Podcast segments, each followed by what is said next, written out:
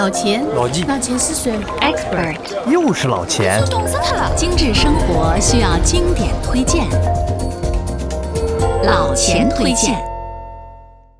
老钱推荐节目由经典汽车标杆捷豹路虎搭载传送。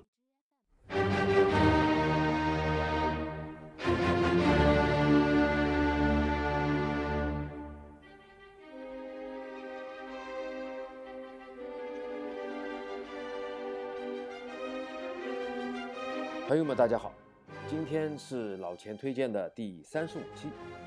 在今天的节目中啊，我要和大家聊的是柏林犹太人博物馆。也许你会觉得这个话题有点沉重，但是别急，在老钱的眼里啊，这个地方是一个非常特别的博物馆，它对了解犹太人历史、二战历史乃至现代德国人对犹太人和二战的看法，都是有很大的帮助。所以呢，不管你是否听说过、参观过，今天都让老钱带着你沿着历史的脉络去感受一下它的温度吧。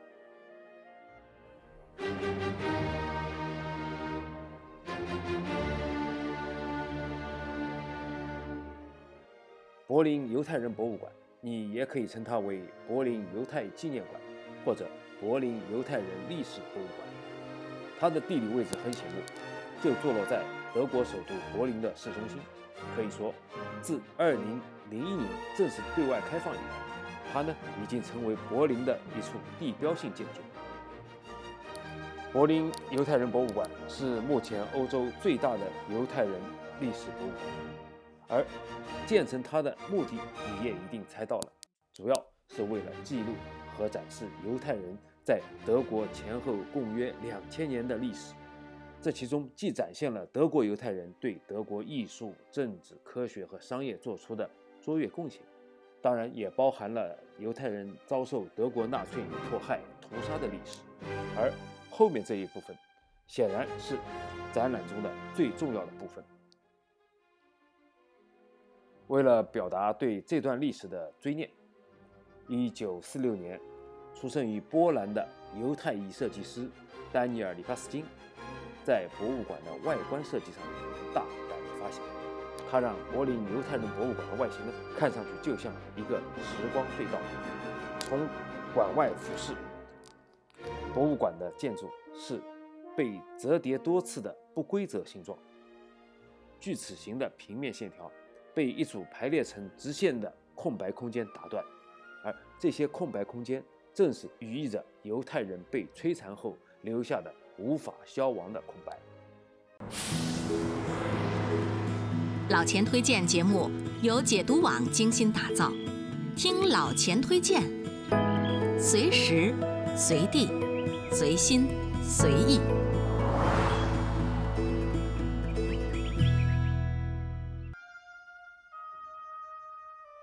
那么，为什么要用空白和锯齿线条来展现无尽的诉说呢？这里的典故还要从设计师丹尼尔·里帕斯金说起。在筹建柏林犹太人博物馆之初，柏林市政府呢给他送去了两大捆档案，这里面满满的都是柏林犹太人的名字、出生日期和被驱逐的日期以及地址。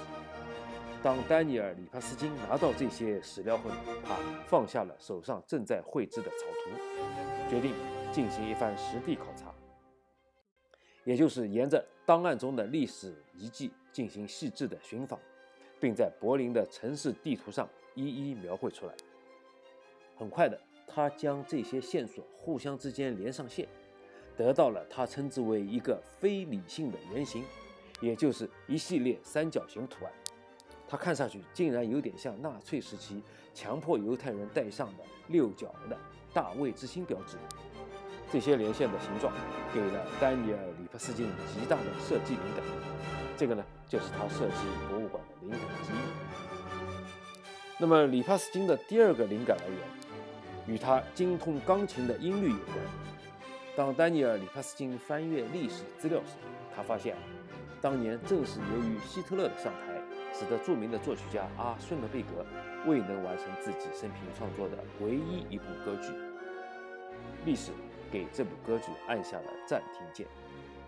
歌剧的前两个乐章华丽辉煌，而第三个乐章呢便开始重复演奏，紧接着便是持续的停顿。这部歌剧因为残缺而散发出独特的魅力，就像精彩的故事戛然而止，未完成的乐章反而更吸引人的目光。里帕斯金呢，深深地为这种空缺所打动，而这也就是柏林犹太人博物馆设计上空缺的由来。随着柏林犹太人博物馆设计的深入啊，自己空缺的只有遭受迫害的犹太文化吗？要还原恐怖的场景，不能只靠陈列在柜中的名单和遗物来展现。于是，在内部设计上，他更加大胆起来。当老钱来到柏林犹太人博物馆参观时啊，最直观的感受便是阴暗。首先，新的博物馆呢，它并没有入口，你要从老的博物馆的入口进入地下，然后再进入这座柏林犹太人博物馆的内部。这一设计充满隐喻。它表达了当时犹太人常常处于地下的现实状态。进入博物馆后，三条轴线清晰展现，一语在纳粹统治下的欧洲，摆在犹太人眼前的三条路：一是逃亡之路，二是艰难共存之路，是死难之路。其中表示逃亡之路的走廊的底端呢，是一个通往户外的空间，名为“逃亡者花园”。这个花园内呢。有四十九根水泥柱，都是呈倾斜状态，看久了你会头晕目眩。地面上呢，它所用的石块也是让人不易行走。这些都意图使参观者感受到，即便是逃离家乡、身在异乡的犹太人呢，依然是艰难万分、求生不易。当然，尽管在纳粹的严格控制下，仍然有为数不多的幸运者逃离欧洲。到了相对安全的国家生存。我在博物馆的多媒体中心啊，就看到了用视频方式介绍犹太人逃亡到中国在上海的生活场景。刚才说的是逃亡之路，再看看死亡之轴的走廊，它通向的是挑高十五米的屠杀塔。沿着这条轴线前行，你的确能感受到一种压抑和恐惧。黑暗的地面上放满了片状金属的人脸雕塑。介绍资料上说啊，参观者呢是可以走到这些雕塑上去，让你亲身体验犹太人被踩在脚底下的那种痛苦。但是说老实话，我实在是没有那个勇气踏上去，只是随着参观的人流匆匆而去。但是啊，在屠杀塔的尽头，你会发现有一道亮光。据说在当初设计中呢，屠杀塔是完全黑暗、没有光线的。但是设计师李伯斯金呢，遇到了一位纳粹集中营的幸存者。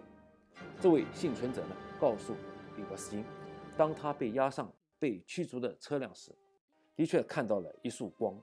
那道光呢，或许只是他脑海间闪过的一道光，也可能是天空上一架飞机留下的光影。但是，就是这道光，鼓舞着他坚强地活了下去。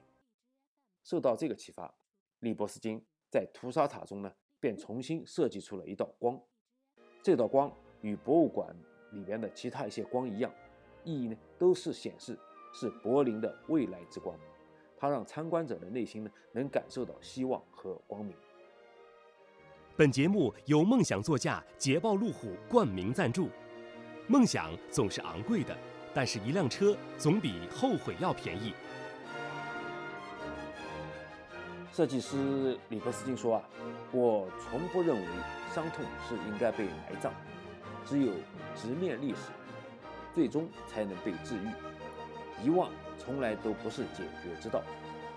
那么，建筑它是一种语言，与历史相关，与灵魂相关。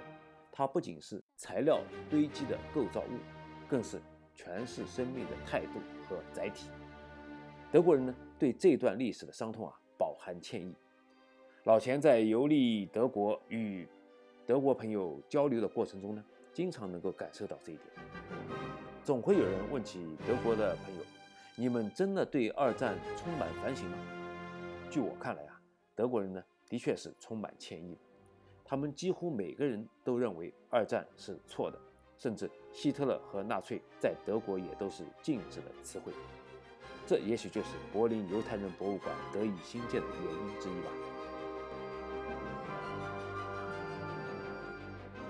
当然了，准确的来说，柏林犹太人博物馆应该叫做新馆。我们前面也说到，进入新馆要从旧馆的入口走到地下才能够进入参观。那么，保留的旧馆又有什么故事呢？这个要说回到一九三三年，当时啊，二战还没有开始。熟悉历史的人呢都知道，二战是从一九三九年开始到一九四五年结束。而在二战之前，生活在柏林的犹太人生活平淡，他们从事着各种社会事务，也在某些领域呢获得了卓著的成就。为此啊，柏林曾经专门建了一个博物馆，用来展示犹太人的一些成就和贡献。那么这一展馆呢，就设在了柏林的奥兰尼安贝格街的一个犹太教教堂里。大约是在五年以后，纳粹政权兴起，这里呢很快被迫关闭，所有的物产都遭到了没收。二战以后，人们啊陆续开始了关于重建犹太博物馆的讨论，而这个时候的讨论已经不仅仅停留在之前的德国犹太文化的展出上。而更多的是围绕二战期间犹太人所遭遇的民族灾难的话题上，在持续了几十年之后，大家发现啊，那段历史的收藏品不断增多，越来越多的德国人呢愿意通过重建一所博物馆来表达歉意和悼念。于是，重建犹太人博物馆的问题呢，再一次被提上了当时还是联邦德国的西柏林市政府的议事日程上。并在1975年成立了犹太博物馆协会。1978年，博物馆首次开馆，这便是柏林犹太人博物馆旧馆重生。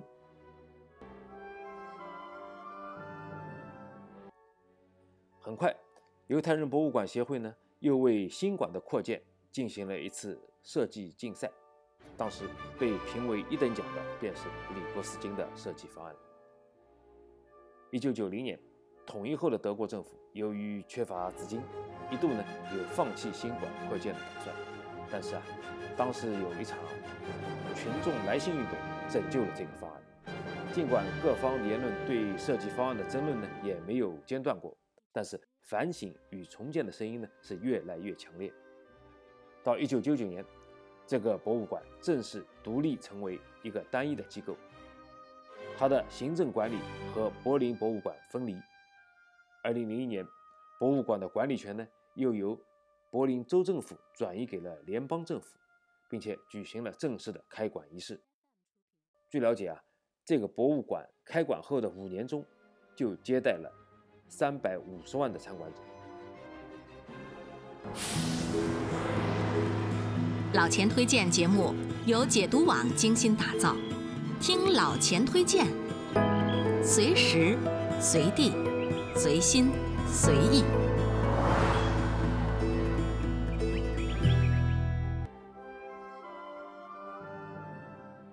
优秀的建筑仿佛是具有魔力的，哪怕你没有任何心理准备，对过往的历史呢也没有足够的解读，而走进柏林犹太人博物馆，相信你也会和老钱一样感受到。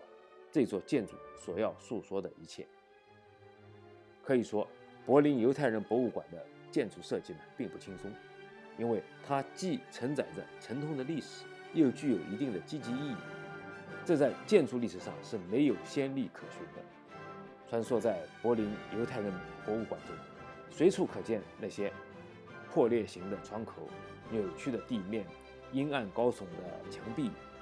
柏林犹太人的悲惨历史远远不是艺术所能够容纳的。在二战的浩劫中，不仅有六百万犹太人遭到屠杀，而且还有很多俄罗斯人、吉普赛人、共产主义者、宗教人士也遭到屠杀。博物馆的设计呢，已经不仅仅是要展示一段历史了。设计师里普斯金更希望参观者能够从那黑暗的历史中汲取积极的教训。当然了。除了关于受难犹太人的展示外呢，这里也有比较轻松的犹太人日常生活的展示。你可以通过这个博物馆了解犹太民族颠沛流离的民族与足迹，也可以看到在历史长河中他们对德国艺术、政治、科学和商业做出的卓越贡献。而馆内最大的亮点，我认为是大量的互动展示和多媒体学习中心。总之啊，柏林犹太人博物馆是一间集视觉、听觉、触觉、知觉以及知性学习的综合博物馆，非常值得参观。好了，今天咱们就聊到这里。你是不是也有去柏林犹太人博物馆参观的意愿呢？如果在游历之前还有哪些问题需要咨询老钱的，都可以在我们下面留言哦。好了，朋友们，老钱推荐推荐经典，我们下期再见。本节目由梦想座驾捷豹路虎冠名赞助。梦想总是昂贵的，但是一辆车总比后悔要便宜。如果每周一期的老钱推荐你听得不过瘾，那就关注解读网的微信公众号吧，在那里老钱有更多的存货等你翻阅。